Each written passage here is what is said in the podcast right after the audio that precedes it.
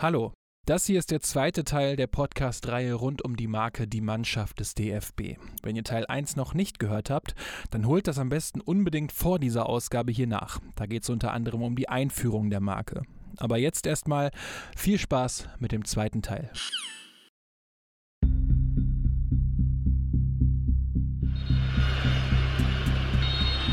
Das Spiel ist aus. Deutschland verlässt die Weltmeisterschaft nach der Gruppenphase. Bei der Weltmeisterschaft 2018 in Russland scheidet die deutsche Nationalmannschaft zum ersten Mal in ihrer Geschichte in der Vorrunde einer WM aus. Es ist passiert. Zum ersten Mal in der WM-Geschichte ist Deutschland in der Vorrunde weg. Eine WM, die für den DFB zu einem absoluten Albtraum wurde. Nicht nur sportlich, sondern auch in seiner Außendarstellung. Aber es war auch eine WM, in der wir als Gesellschaft ganz schlecht ausgesehen haben. Das hier ist die Geschichte davon. Yeah Fußball, der Podcast mit Daniel Kultau.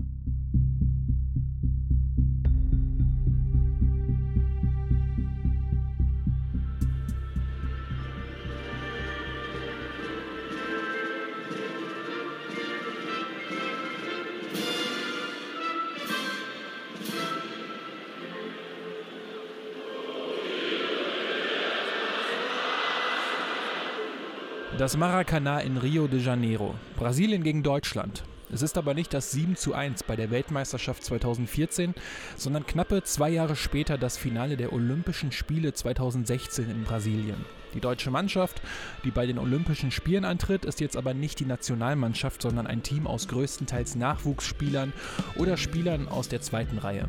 Der Kader besteht damals aus Robert Bauer, Lars und Sven Bender, Julian Brandt, Max Christiansen, Matthias Ginter, Serge Schnabri, Leon Goretzka, Timo Horn, Yannick Huth, Lukas Klostermann, Philipp Max, Max Meyer, Erik Ölschlägel, Nils Petersen, Grisha Prömel, Davy Selke, Niklas Süle und Jeremy Toljan. Trainer war damals Horst Rubesch.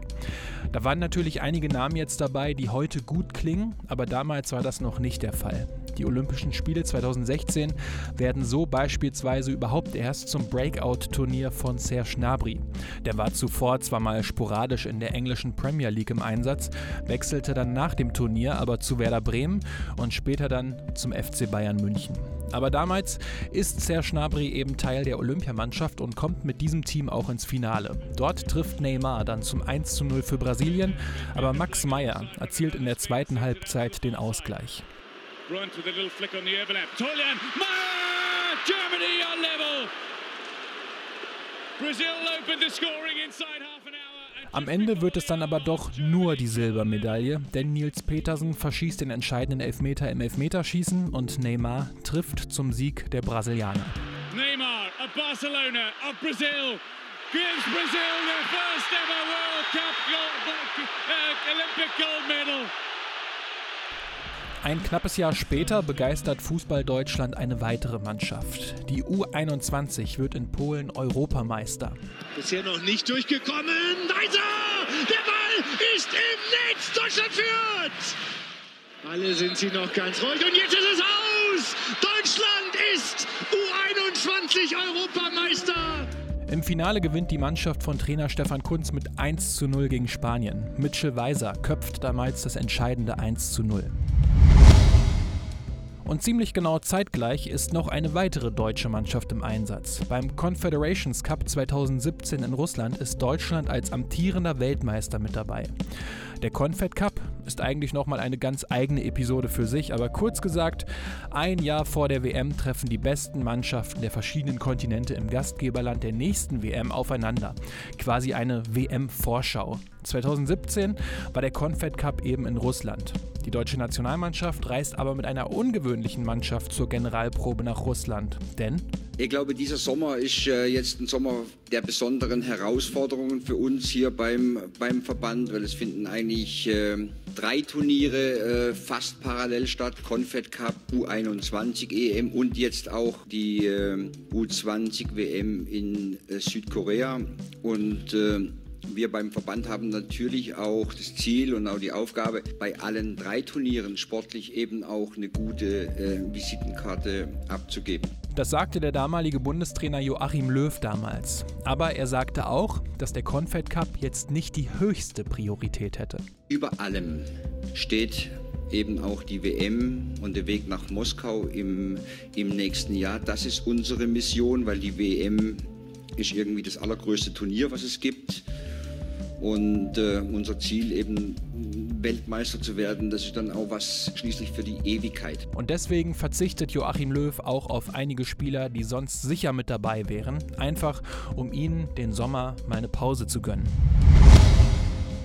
Zum Kader gehören deswegen damals Bernd Leno, Marc-André Ter Stegen, Kevin Trapp, Matthias Ginter, Jonas Hector, Benjamin Henrichs, Joshua Kimmich, Skodran Mustafi, Marvin Plattenhardt, Antonio Rüdiger, Niklas Süle, Julian Brandt, Emre Can, Kerem Demirbay, Julian Draxler als Kapitän, Leon Goretzka, Sebastian Rudi, Lars Stindl, Sandro Wagner, Timo Werner und Armin Younes.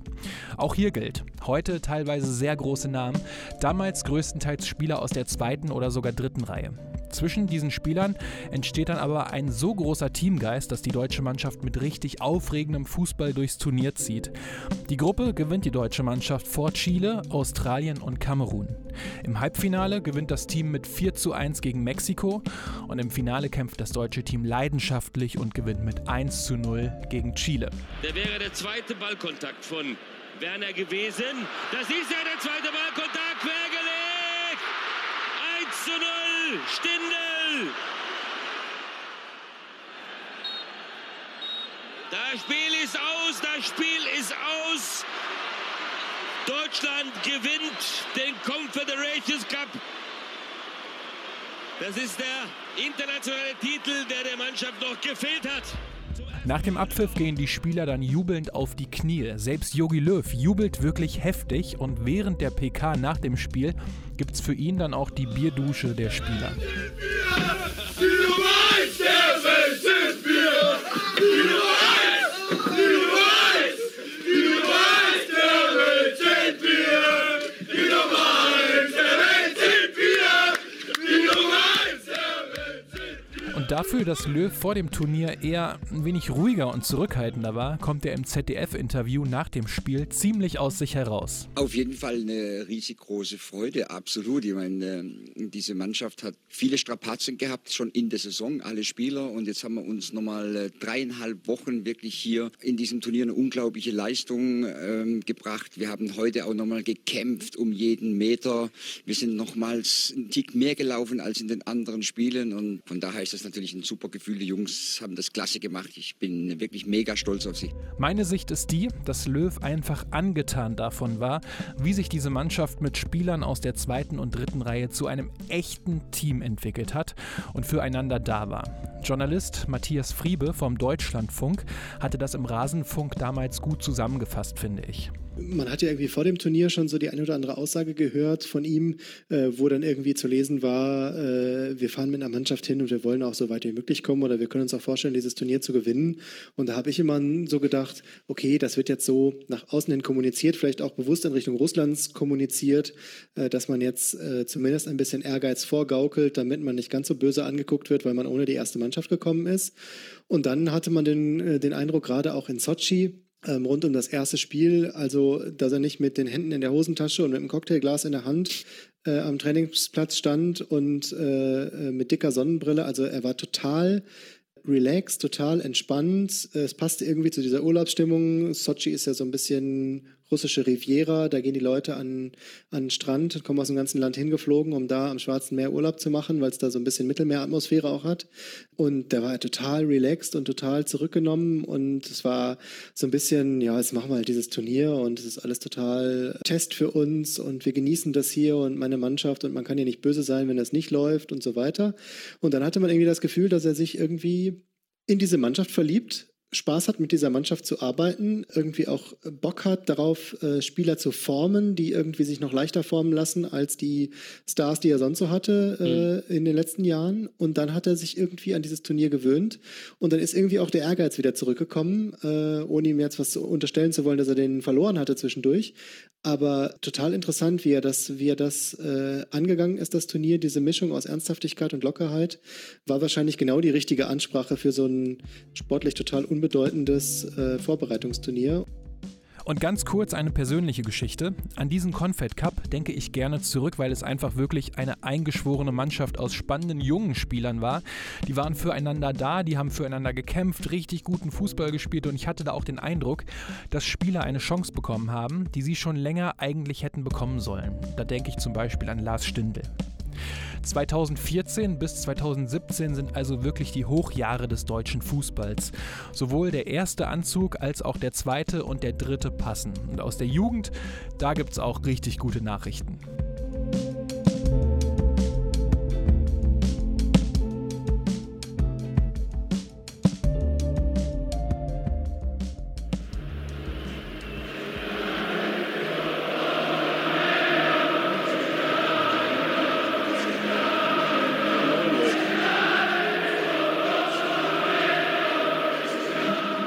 Das hier sind die englischen Fans. Die singen gerade das, wie ich finde, geilste Fußballlied aller Zeiten. Three Lions, Football's Coming Home, It's Coming Home. Nennt es wie ihr wollt, das englische Fußballlied einfach.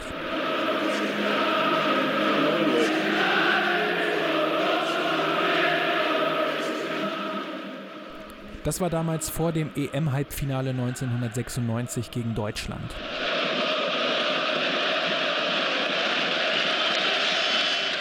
Und das hier sind die Fans der niederländischen Nationalmannschaft.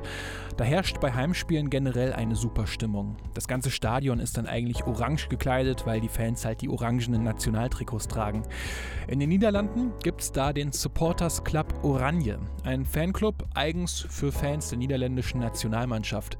Dahinter steckt der niederländische Fußballverband. Das ist natürlich cool, dass man so eine Vereinsatmosphäre hat, wenn die Nationalmannschaft spielt. Bei Spielen der deutschen Nationalmannschaft gab es das so um die Jahrtausendwende eher nicht. Gut, das lag vielleicht auch daran, dass die deutsche Nationalmannschaft während dieser Zeit wohl in ihrer größten Krise bis dahin steckte. Aber der DFB möchte sowas auch. Der möchte das ändern. Und deswegen gründet der DFB 2003 den Fanclub Nationalmannschaft. Als Partner schnappt er sich den Getränkehersteller Coca-Cola und deswegen bekommt der Fanclub auch den sperrigen, aber offiziellen Namen Fanclub Nationalmannschaft powered by Coca-Cola. Bessere Stimmung und mehr Identifikation sind die Ziele. Damals stehen die Spieler Oliver Bierhoff und Jürgen Kohler als Part bereit. Eigentlich witzig, dass es Jürgen Kohler ist, also powered by Coca-Cola bei Jürgen Kohler. Versteht ihr? Naja, die Rahmendaten. Für 20 Euro im Monat gibt es unter anderem Vorverkaufsrecht für Tickets und die sind dann auch etwas günstiger, genau wie bei Fanartikeln. Seinen ersten Auftritt hat der Fanclub Nationalmannschaft, powered by Coca-Cola, im Heimspiel am 29. März 2003 in Nürnberg gegen Litauen. Es geht 1 zu 1 aus. Und so wie das klingt, war das Spiel auch. Bis auf eine kleine Ausnahme. Böhme, Ramelow mit der Hacke. Und da ist das Tor. Carsten Ramelow, brasilianisch, 1 zu 0. Also hatte jetzt mit dem Fanclub Nationalmannschaft powered by Coca-Cola nichts zu tun. Aber wenn Carsten Ramelow mit der Hacke schon mal trifft und Bela Reti das im ZDF brasilianisch nennt, gehört das irgendwie hier rein, finde ich, und ist ja auch ein gutes Omen für den Fanclub, oder? Zumindest hat er bis ins Jahr 2014 insgesamt gut 50.000 Mitglieder. Das erste Mal so richtige Kritik gibt es für den Fanclub Nationalmannschaft powered by Coca-Cola dann aber zur EM 2016. Damals haben nur Mitglieder des Fanclubs überhaupt die Chance dazu, Tickets für die Spiele der Nationalmannschaft in Frankreich zu ergattern. Wer nicht im Fanclub ist, der geht leer aus. Der kann das Bewerbungsformular auf der UEFA-Seite erst gar nicht öffnen. Die Mitgliedschaft kostet damals schon 30 Euro im Jahr plus 10 Euro Aufnahmegebühr. Die müssen also erstmal bezahlt werden, um sich überhaupt auf Tickets bewerben zu können. Ob man dann überhaupt welche bekommt, ist aber überhaupt nicht sicher. Klar, deutsche Fans können sich generell für Tickets für die EM 2016 bewerben, aber ob sie mit den Tickets ein Spiel der deutschen Nationalmannschaft erwischen, das ist dann reine Glückssache. Viele deutsche Fans sind deswegen sauer und auch Journalistinnen und Journalisten kritisieren den DFB dafür. Eigentlich ging es ganz ähnlich aber auch schon bei den vorherigen Turnieren zu, wenn auch noch nicht in dieser Radikalität. Die Kritik kommt vielerorts aber auch auf, weil sich die deutsche Nationalmannschaft langsam immer mehr vermarktet. Und das hier ist ja auch nichts anderes als Werbung für den Fanclub Nationalmannschaft powered by Coca-Cola. Diese Art der Ticketvergabe rief damals auch das Bundeskartellamt auf den Plan. Es prüfte, ob das alles so rechtens war oder ob der DFB seine marktbeherrschende Stellung missbraucht hätte. Das Ergebnis? Zur WM 2018 führt der DFB für seinen Fanclub eine Turniermitgliedschaft ein. Die kostet nur 10 Euro und damit kann man sich dann für Tickets bewerben. Das ist ein guter Kompromiss, meint zumindest das Bundeskartellamt. Der DFB macht das laut eigener Aussage, um für sicherere Stadien zu sorgen. Denn zum Beispiel bei der WM 1998 gab es ja den Vorfall, dass deutsche Hooligans den französischen Polizisten Daniel Nivelle so stark verprügelt haben, dass er lange im Koma lag. Zwar überlebte er, an den schweren Folgen leidet er aber bis heute. Er kann zum Beispiel nur unter großer Anstrengung sprechen, ist halbseitig gelähmt, ist auf den Rollstuhl angewiesen und führt seit diesem Tag im Jahr 1998 ein völlig anderes Leben. Und mit diesen Tickets über den Fanclub hat man solche Hooligans dann natürlich auf dem Zettel, aber eben auch ganz normale Fans auf dem Zettel. Das geht dann schon irgendwie in den Bereich der personalisierten Tickets. Und darüber hinaus, das ist einfach nicht fanfreundlich. Also überhaupt nicht. Naja, aber es bleibt dabei, ein Zehner für die Turniermitgliedschaft und dann hat man zumindest mal Chancen, überhaupt ein Ticket zu bekommen. Der Deutschlandfunk schreibt in einem Online-Artikel in der Kopfzeile deswegen auch vom Marketing-Monster Nationalmannschaft. Denn es geht weiter.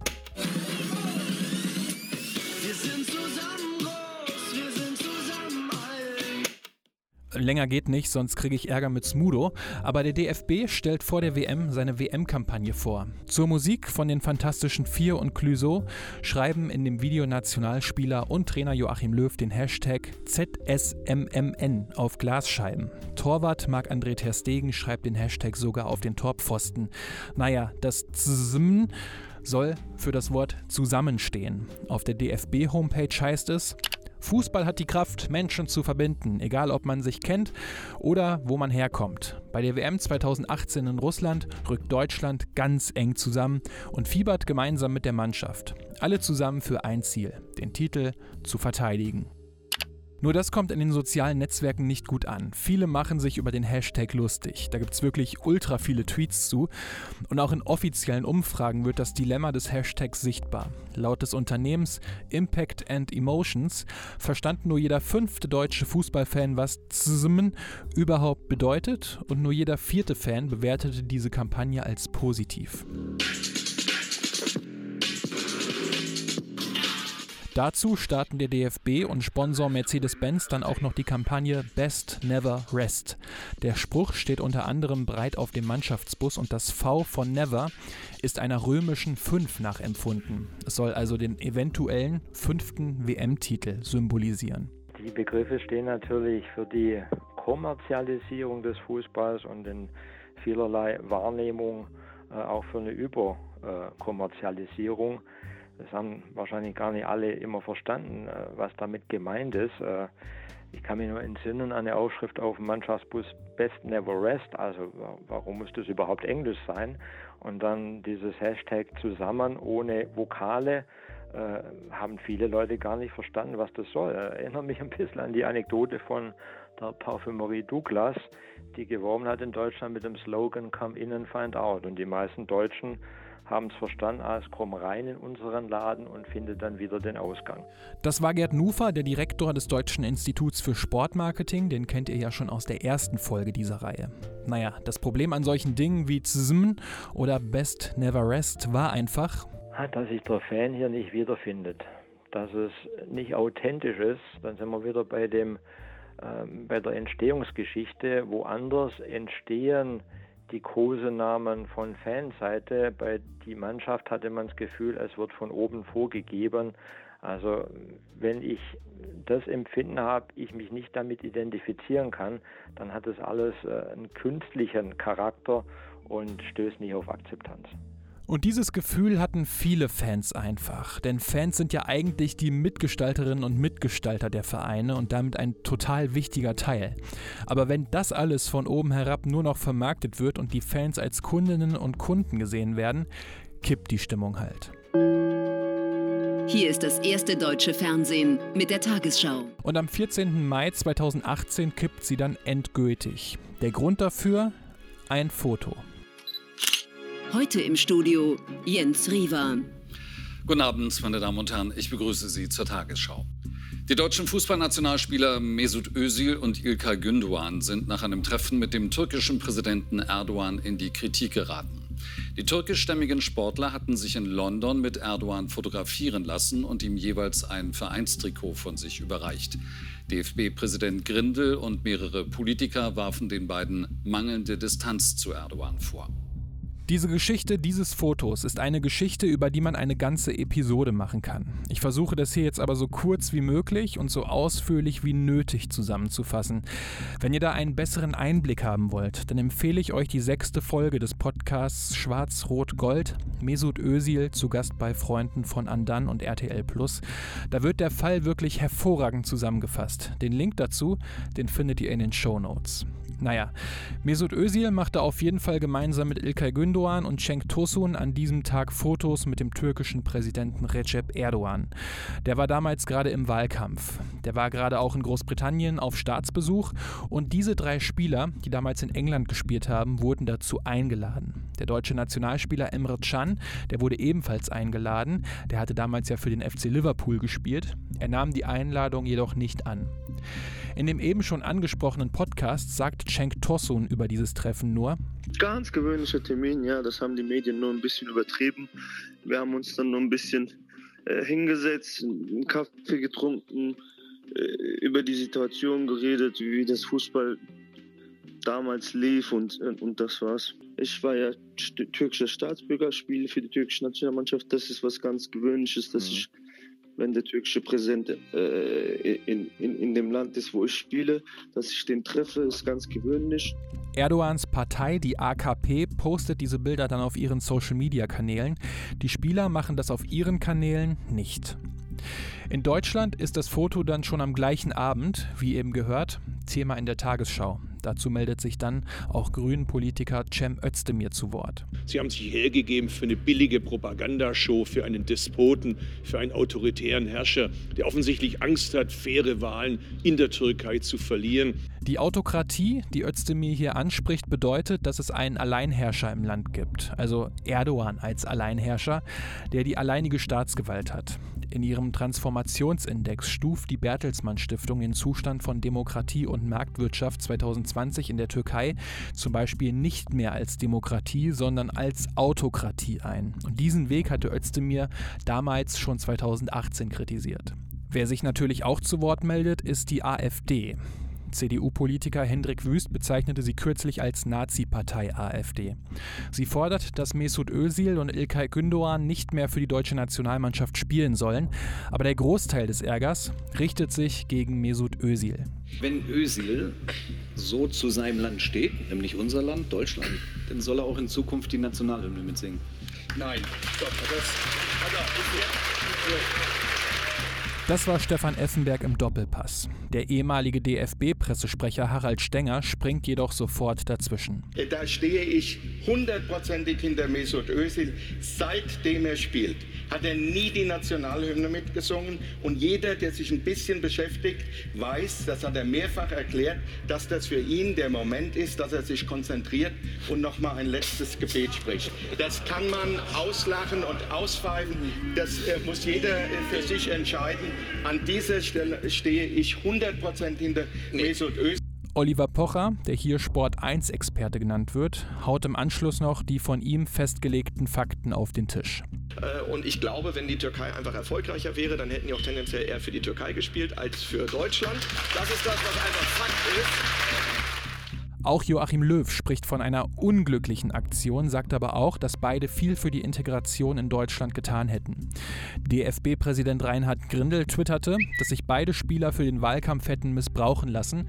Und Oliver Bierhoff sagte damals, ja, das hätten wir auch so gemacht, ohne diese Aktion, die natürlich unglücklich ist und ähm, wo die Spieler sich natürlich über die Bedeutung hätten bewusst sein müssen. Ich habe mit beiden Spielern auch gesprochen ähm, denen das so nicht ganz klar war. Das war eine große Veranstaltung mit 400 Personen, mit Studenten, die ins Ausland gehen, auch mit auf Einladung von türkischen Unternehmern. Und äh, man muss natürlich auch verstehen, wie Türken dann auch ticken in, in solchen Bereichen.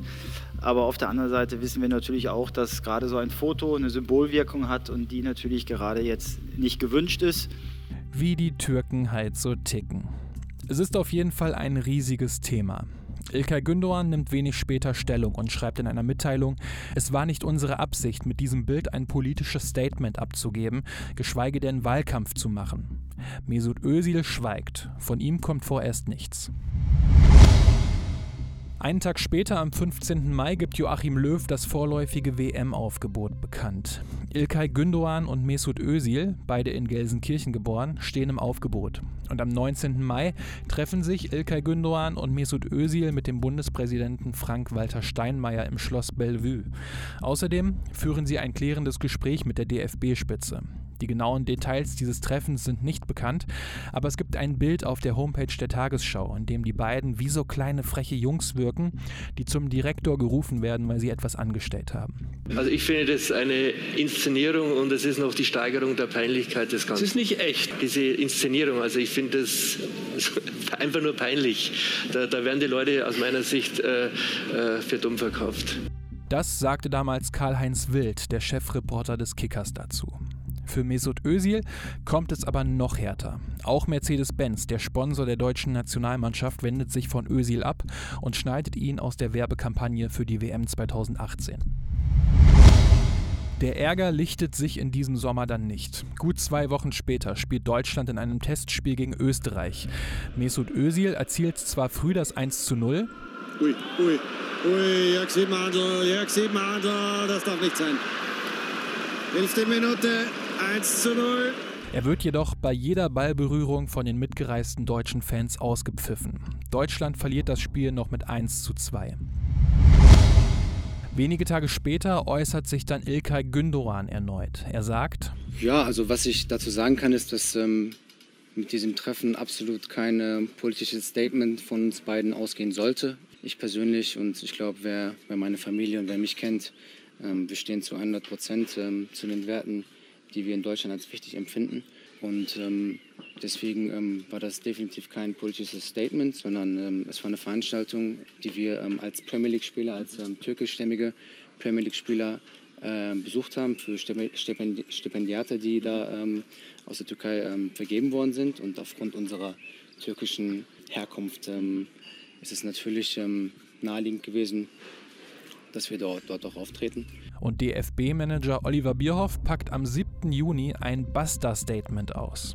Herr Bierhoff, ähm, Sie sprachen eben von der guten Stimmung. Ähm, man hatte im Stadion in Österreich das Gefühl, dass die Stimmung gerade bei, bei Gündogan und Özil nicht so gut war auf den Rängen. Ähm, glauben Sie, dass Sie vom DFB genug getan haben, um das Thema final zu beenden? Und warum hat man nicht alles dafür getan, um jetzt quasi ohne dieses Thema weiterzureisen?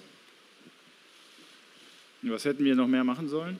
Ich finde, wir haben sogar sehr viel gemacht und jetzt reicht es dann auch. Also ich glaube, man muss einfach, ähm, man hat jetzt vieles gesagt, es ist vieles diskutiert worden, es wird uns auch weiter begleiten. Das gab es übrigens auch vorher, Pfiffe für Ösil gab es auch vor der Geschichte. Und was ich den beiden Spielern nur sage, hakt es ab, beschäftigt euch nicht mit, auch, es, auch wenn es Pfiffe gibt. Einen Tag später spielt Deutschland dann in Leverkusen gegen Saudi-Arabien. Vor dem Spiel möchte Bierhoff in der ARD gegenüber Alexander Bommes und Thomas Hitzelsberger dann das nächste Buster-Statement setzen. Gezeigt hat. Ich sage sag trotzdem mal auch aus meiner Erfahrung, wenn dir jeden Tag dieses Problem vor die Nase gesetzt wird und du jeden Tag darauf reagieren musst, dann siehst du dieses Problem auch immer. Das ist so, wenn man zu Hause den Versuch macht, sagt, ich sehe keinen Affen, ich sehe keinen Affen, dann hat man den Affen vor sich. Und das ist, glaube ich, irgendwann auch mal wichtig, dass man sagt, darüber rede ich jetzt nicht mehr, weil ich will es ausblenden. Jetzt für die wichtige sportliche Zeit. Verbietet natürlich keiner dem Spieler, das Thema aktiv selbst zu beenden, was er selbst natürlich aufgemacht ja, hat. Ihr beendet es doch nicht, sind wir doch ehrlich. Ja. Wir haben doch gesprochen.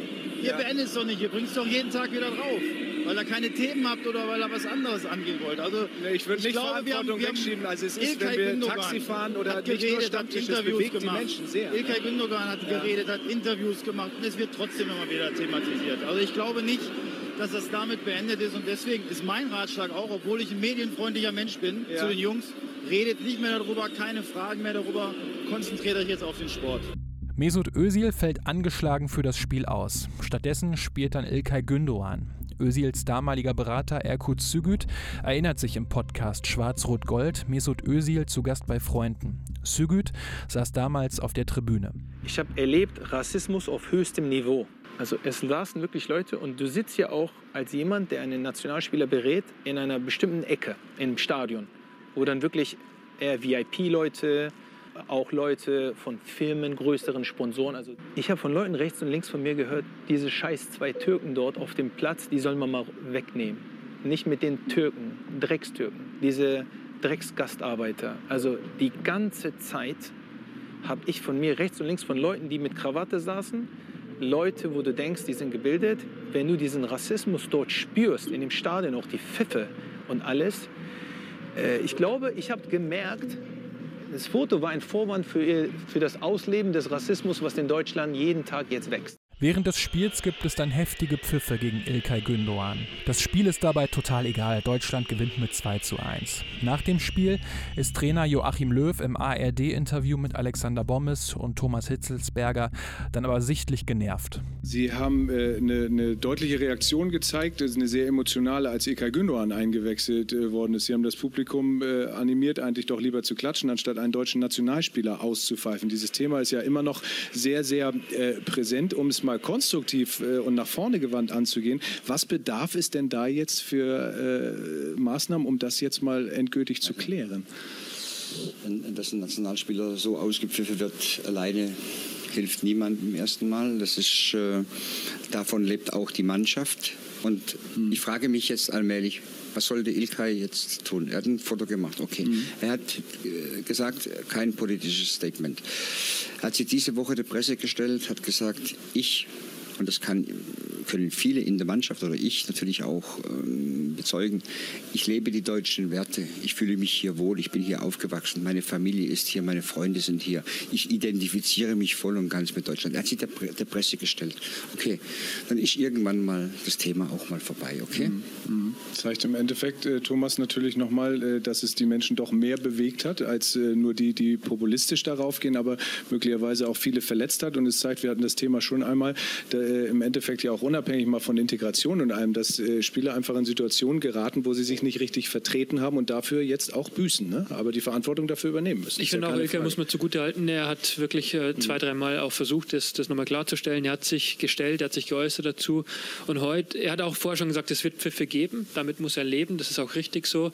Dass man von, von der ersten Sekunde, wo er auf dem Platz ist, bis zum Ende pfeift, finde ich dann einfach überzogen. Bei der Einwechslung, klar, kann man mal seinen Unmut äußern. Es hat sich aber durchgezogen und ich glaube, irgendwann auch ist die Grenze erreicht. Er hat sich dann bemüht, das wieder einzufangen und dann ist auch gut. Wir haben vorher über Mesut gesprochen, da sehe ich es ein bisschen anders, aber Ilkay war doch sehr bemüht, es auch einzuordnen. Machen Sie sich bei beiden äh, da äh, Gedanken, dass das möglicherweise die auch insofern belastet, dass sie nicht frei sein können, obwohl sie jetzt, das klingt ja wirklich schlimm, Deutschland erstmal verlassen und vielleicht sogar froh sind, erstmal aus dem Fokus zu kommen, aber wird das die Leistung möglicherweise beeinträchtigen? Im äh, Trainingslager in Eppan haben wir sicherlich äh, mehr, mehrheitlich mal da äh, oder mehrfach darüber gesprochen. Ich habe mit beiden Spielern gesprochen, der Oliver hat gesprochen, die Spieler haben mit der Verbandsspitze gesprochen, mit anderen Leuten. Innerhalb der Mannschaft war es auch mal ein Thema. Es hat beide Spieler beschäftigt, absolut, natürlich. Aber jetzt muss man der Blick nach vorne gerichtet werden. Wir spielen jetzt eine WM und dann hoffe ich, dass die beiden Spieler das jetzt auch irgendwie dann so ein bisschen in den Hintergrund drängen.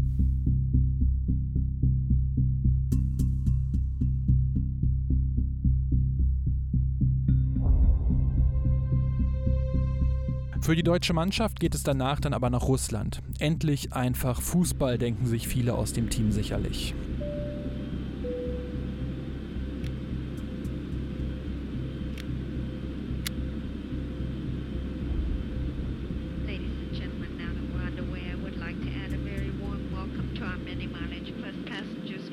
Die deutsche Mannschaft bezieht dann ihr Hotel in Watutinki, einem Vorort südwestlich von Moskau. Alles so ein bisschen grau in grau. Einerseits das ziemliche Gegenteil vom Campo Bahia in Brasilien, dem Ort, wo Deutschland 2014 Weltmeister wurde. Andererseits wurde Deutschland 1974 auch Weltmeister, als sie sich im häufig trostlos beschriebenen Malente in Schleswig-Holstein vorbereitete. Deutschland spielt in einer Gruppe mit Mexiko, Schweden und Südkorea und ist dabei natürlich der klare Favorit, nicht nur als Weltmeister, sondern auch nach den starken Resultaten aus den Vorjahren, also Olympia, Confed Cup und U21 EM, was ihr am Anfang gehört habt. Aber das erste Spiel gegen Mexiko geht direkt in die Hose. Here he comes. Hernandez leads it. Lozano cutting, looking, shooting. Lozano, go! Mexico leads! 0 zu 1 verliert die deutsche Mannschaft das erste Gruppenspiel. Sie haben gestern noch zu mir gesagt, äh, die Mexikaner würden versuchen, Chaos ins deutsche Team zu bringen. Das äh, haben sie geschafft. Und Toni Kroos hat eben im Interview gesagt, wir haben keine Lösung gefunden. Warum nicht? weil äh, die Mexikaner jetzt natürlich auch in der zweiten Halbzeit absolut tief standen, glaube ich, mit fast allen Leuten. Dann darüber hinaus kontern sie einfach auch schnell. Das kostet wahnsinnig viel Kraft, wenn man nicht zum Abschluss kommt. Wir mussten natürlich auch immer wieder lange Wege hinterhergehen. Und ja, unsere Kombination Sicherheit, auch das Risiko zu gehen, den Mut in die Tiefe zu spielen, nachzugehen, das haben wir heute halt eben nicht geschafft. Wir haben immer wieder zurückgespielt, zurückgespielt und sind eigentlich nicht konsequent und entschlossen zum Abschluss. Sagt Joachim Löw nach dem Spiel im ZDF. Die Kritik richtet sich danach vor allem an Mesut Özil, obwohl er da in dieser schwachen Mannschaft überhaupt nicht negativ aufgefallen ist. Die Seite Who Scored bewertete Özil mit einer 6,3 von 10 Punkten, womit er ziemlich genau im Durchschnitt der Mannschaft lag. Trotzdem richtet sich die größte Kritik eben direkt an Mesut Özil. Das wiederum kritisieren Oliver Welke und Oliver Kahn im ZDF. Olli, je, jeder malt ja äh, in diesen Tagen seine Aufstellung für das Schwedenspiel. Und es fällt auf, mehrere Spieler kriegen da ordentlich was ab, immer noch. Wer aber, glaube ich, am meisten abkriegt, auch von ehemaligen Nationalspielern unter anderem, ist äh, tatsächlich Ösil. Ist das, auch wenn er wirklich kein gutes Spiel gemacht hat, natürlich nicht gegen Mexiko, ist das für dich noch verhältnismäßig, was da gerade passiert? Ja, ich habe mir sagen lassen, Fußball ist ja ein Mannschaftssport. Und ich glaube, da ähm, jetzt einen da ganz besonders ins Zentrum äh, der Kritik zu stellen, das halte ich doch für, für Blödsinn und auch für ziemlich abwegig. Ich glaube, gegen Mexiko ist nicht nur Özil derjenige gewesen, der äh, schlecht gespielt hat, der nicht seine Leistung gebracht hat. Das waren sicherlich äh, viele andere auch. Ich glaube, gerade beim Thema Kritik, das ist ja auch ein Thema, mit dem wir uns äh, ja auch immer beschäftigen. Ich glaube, Kritik sollte sich äh, niemals gegen den Menschen richten, sondern Kritik ja gegen Leistung. Und ich glaube, damit können ähm, die Jungs auch umgehen. Aber äh, es ist schon richtig, wenn sich dann der ein oder andere äh, frühere Spieler auch jetzt berufen fühlt, da unbedingt unter die Gürtellinie schlagen zu. Darunter Leute, die bei allem Respekt spielerisch nicht viel besser waren ja, als Özil. Die jetzt auch nicht unbedingt bekannt waren für eine bestimmte äh, Erfolgskonstanz während ihrer ähm, Karriere. Dann sollten Sie mal drüber nachdenken, so Sie es denn können, dass Sie selbst auch mal in solchen Situationen zwischendurch mal waren und wie Ihnen das dann äh, gefallen hat. Eben dann auch, wenn andere unter die Gürtellinie geschlagen haben und vor allem auch, welche gerade bei Özil, welche äh, gefährlichen Tendenzen ja Sie mit solchen, nennen wir sie mal, Sprüchen dann eben auch auslösen können. Das zweite Spiel gegen Schweden ist deswegen schon entscheidend. Die Mannschaft braucht einen Sieg. Bis in die Nachspielzeit steht es 1 zu 1 und dann gibt es einen letzten Freistoß für die deutsche Mannschaft. Kroos will go for it and score! Inspirational moment from Tony Kroos. Well, when they're down, when they are tested, they find a way to win. 2 zu 1 gewinnt Deutschland das Spiel gegen Schweden. An dem Moment kann ich mich noch gut erinnern. Ich habe mich voll über das Tor von Toni Groß gefreut. Gleichzeitig hatte ich aber auch gedacht, eigentlich spielen die so schlecht, ob die jetzt heute ausscheiden oder spätestens im Achtel- oder Viertelfinale, ist dann doch auch irgendwie egal. Und meine Empfindung war auch, dass sich die Nationalmannschaft bei dieser WM ganz anders anfühlt als noch vier Jahre zuvor bei der WM 2014. 2018 war das alles für mich irgendwie total schwermütig und die ganze Ösil-Sache, der Fußball war träge, also irgendwie, das war kein schönes Gefühl, fand ich. Und das Gefühl sollte mich nicht trügen, denn im letzten Gruppenspiel gegen Südkorea, das die deutsche Mannschaft gewinnen musste, um ins Achtelfinale einzuziehen, verliert sie mit 0 zu 2. Neuer now is playing as a midfield player. There's going to be another goal here. This will be it. Song Heung-min. 2-0. That is it. All over. Amid wild. Das Spiel ist aus. Deutschland verlässt die Weltmeisterschaft nach der Gruppenphase.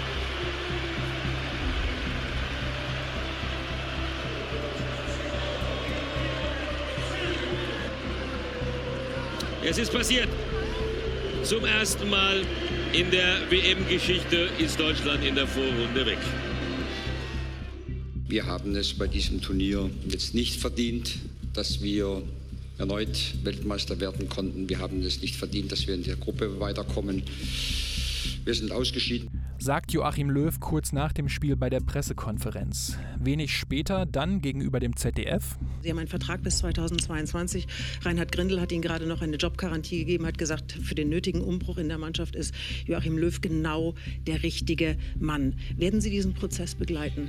Das ist jetzt auch äh, zu früh für mich, die Frage zu beantworten. Jetzt brauchen wir wahrscheinlich ein paar Stunden, um überhaupt mal irgendwie wieder ein bisschen klar zu sehen, ja, weil äh, auch bei mir ist die Enttäuschung einfach auch jetzt äh, tief in mir drin, ja, weil das hätte ich mir so auch nicht unbedingt vorstellen können, dass wir jetzt auch gegen Südkorea nochmal verlieren. Ich war wirklich auch optimistisch und das brauchen wir ein paar Stunden und dann muss man sehen, muss man morgen mal Gespräche führen, wie es weitergeht. Der DFB beschließt auf jeden Fall erstmal, dass man das WM aus in Ruhe analysieren möchte. Ruhig wird es jedoch nach dem Ausscheiden nicht, denn Oliver Bierhoff gibt ein Interview.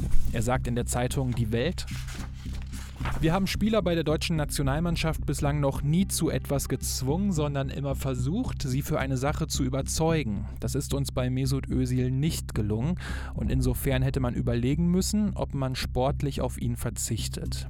Diese Aussage sorgt für Kritik. Im ZDF erklärt er sich und rudert zurück. Also erstmal tut es mir leid, ich habe mich da falsch ausgedrückt und ähm, dadurch eine Missinterpretation hervorgerufen. Es ist auch nicht so ganz das richtige Zitat. Es kam eine konkrete Frage auf Mesut Özil. Ich habe gesagt, wir haben noch nie Spieler dazu gezwungen, etwas zu machen. Ja, wir versuchen sie immer zu überzeugen. Und wenn wir auf ihn, was ich sagen wollte, war, wenn wir auf ihn hätten verzichten wollen, dann nicht aus dem Grunde heraus, dass dieses Foto war, sondern aus sportlichen Gründen. Aber wir haben uns für ihn entschieden und dazu stehen wir auch. Also das sollte jetzt nicht keine Aussage sein, äh, dass wir, also dass ich im Nachhinein sage, wir hätten doch auf ihn verzichten müssen. Es wird aber dadurch nicht besser, dass DFB-Präsident Reinhard Grindel wenige Tage nach diesem Interview eine Erklärung von Mesut Özil fordert. Er sagte im Kicker, es stimmt, dass sich Mesut bisher nicht geäußert hat. Das hat viele Fans enttäuscht, weil sie Fragen haben und eine Antwort erwarten. Diese Antwort erwarten sie zu Recht. Deshalb ist für mich völlig klar, dass sich Mesut, wenn er aus dem Urlaub zurückkehrt, auch in seinem eigenen Interesse öffentlich äußern sollte. Also während weiterhin unklar bleibt, wie es strukturell beim DFB und der Mannschaft weitergeht, stellen nun Grindel und Bierhoff, der wenige Monate zuvor noch sagte, und das ist, glaube ich, irgendwann auch mal wichtig, dass man sagt, darüber rede ich jetzt nicht mehr, weil ich will es ausblenden. Mesut Özil jetzt in den Mittelpunkt und machen ihn damit auch zum Buhmann und irgendwie auch zum Hauptschuldigen für das Ausscheiden.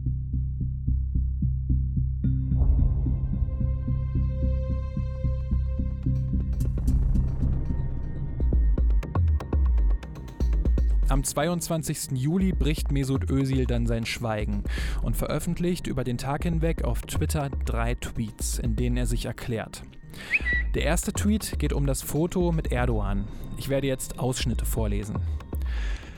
Ein Foto mit Präsident Erdogan zu machen, hatte für mich nichts mit Politik oder Wahlen zu tun. Es war aus Respekt vor dem höchsten Amt des Landes meiner Familie. Mein Beruf? Ist der des Fußballspielers, nicht des Politikers. Und unser Treffen war keine Unterstützung irgendeiner Politik. Tatsächlich haben wir über dasselbe Thema gesprochen, wie wir es immer tun, wenn wir uns treffen. Fußball, weil er in seiner Jugend auch ein Spieler war.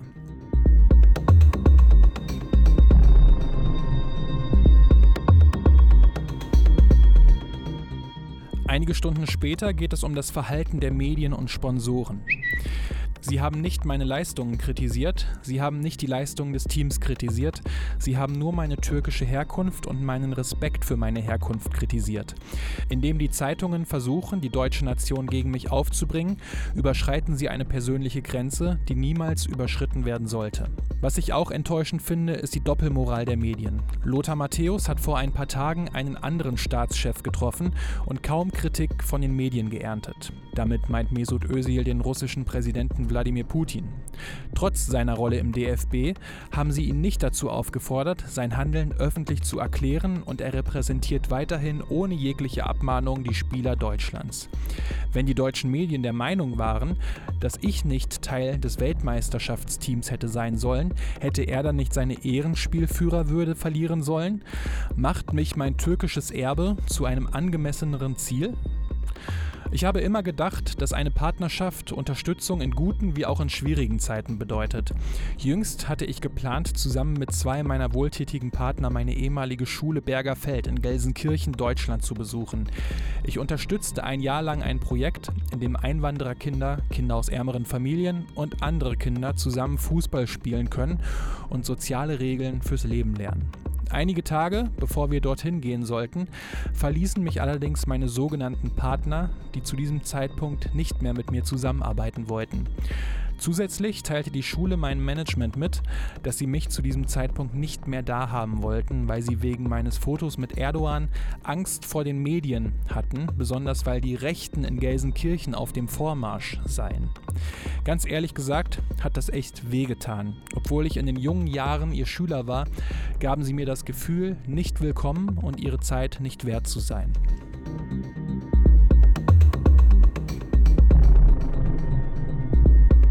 Und im dritten und letzten Tweet geht Mesut Özil auf den DFB und speziell auf Reinhard Grindel ein.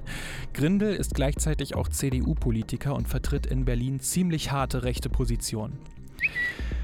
Die Sache, die mich wahrscheinlich am meisten in den vergangenen Monaten frustriert hat, war die schlechte Behandlung durch den DFB und vor allem durch den DFB-Präsidenten Reinhard Grindel. Nach meinem Bild mit Präsident Erdogan wurde ich von Joachim Löw gebeten, meinen Urlaub zu verkürzen, nach Berlin zu reisen und ein gemeinsames Statement abzugeben, um alle Diskussionen zu beenden und die Sache richtig zu stellen. Als ich Grindel mein Erbe, meine Vorfahren und die daraus entstandenen Gründe für das Foto zu erklären versuchte, war er vielmehr daran interessiert, über seine eigenen politischen Ansichten zu sprechen und meine Meinung herabzusetzen. Zuletzt hat er öffentlich gesagt, dass ich noch einmal meine Handlungen erklären solle und gibt mir die Schuld für die schwachen Ergebnisse in Russland, obwohl er mir in Berlin gesagt hat, dass es erledigt sei. Ich spreche jetzt nicht wegen Grindel, sondern weil ich es will. Ich werde nicht länger als Sündenbock dienen für seine Inkompetenz und seine Unfähigkeit, seinen Job ordentlich zu erledigen.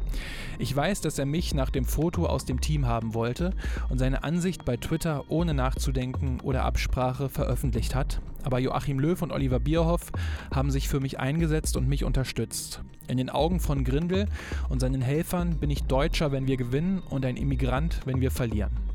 Gibt es Kriterien, ein vollwertiger Deutscher zu sein, die ich nicht erfülle?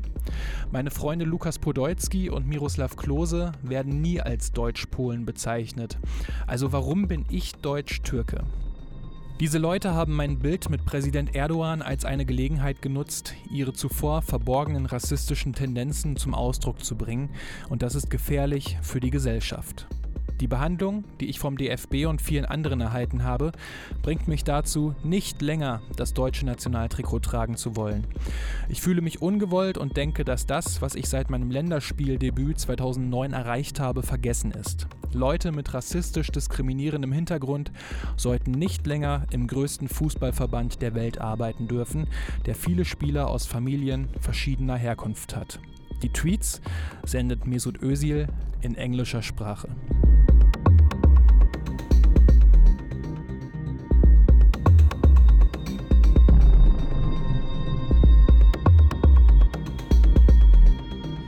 Darauf gibt es natürlich jetzt ganz viele Reaktionen. In den sozialen Netzwerken gibt es einerseits solche Meinungen, wie dass er das auch vor der WM im Trainingslager hätte mal sagen sollen.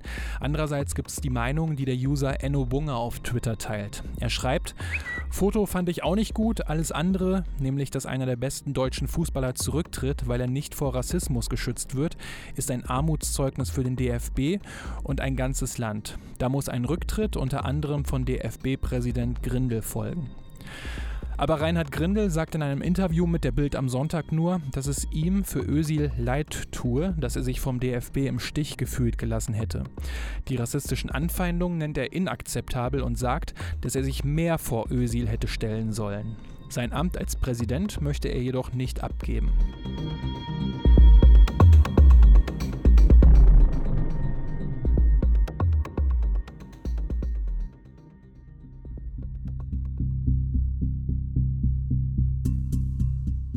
Insgesamt waren die Fotos und der Umgang damit ein absoluter Störfaktor, findet Gerd Nufer. Also das ist sicher ein Vorkommnis gewesen, das den sportlichen Erfolg bei jener WM 2018 beeinflusst hat. Das haben alle Beteiligten, glaube ich, unterschätzt, dass da plötzlich äh, sich eine Mannschaft mit Dingen äh, beschäftigen muss, die weit ab vom Sportlichen sind und äh, somit die Konzentration gestört haben. Also das prägt eine Mannschaft und dann auch die Art und Weise, wie die Betroffenen damit umgegangen sind. Gündogan sagte irgendwann mal, er wollte kein politisches Statement setzen. Özil hat sich da ewig um eine Antwort äh, gedrückt und ist dann letztlich aus der Nationalmannschaft zurückgetreten. Also das ist ein Punkt gewesen, der viel zu viel Wirbel verursacht hat und vom Sportlichen abgelenkt hat. Und so tragisch dieser ganze Fall Ösil vor allem menschlich ist, da verweise ich erneut auf den Podcast Schwarz-Rot-Gold, Mesut Ösil zu Gast bei Freunden, wirft er auch ein ganz schlechtes Bild auf uns als Gesellschaft, auf den Deutschen Fußballbund und eben auch auf die Marke Die Mannschaft, die unter der WM 2018 natürlich enorm gelitten hat. Die Frage lautet nun, wie kommt man aus dieser Misere wieder raus als Deutscher Fußballbund? Denn die Aufarbeitung und Analyse des WM-Vorrunden aus, die war zum damaligen Zeitpunkt ja noch nicht abgeschlossen. Die Ergebnisse und die Schlüsse, die der DFB daraus zieht, gibt er erst am 29. August 2018, also ziemlich genau zwei Monate nach dem WM aus gegen Südkorea bekannt. Für einige hat diese Analyse vielleicht lange gedauert, für manche vielleicht auch zu lange. Wir haben uns ganz bewusst diese Zeit genommen. Welche das sind, das hört ihr im dritten Teil dieser Episode.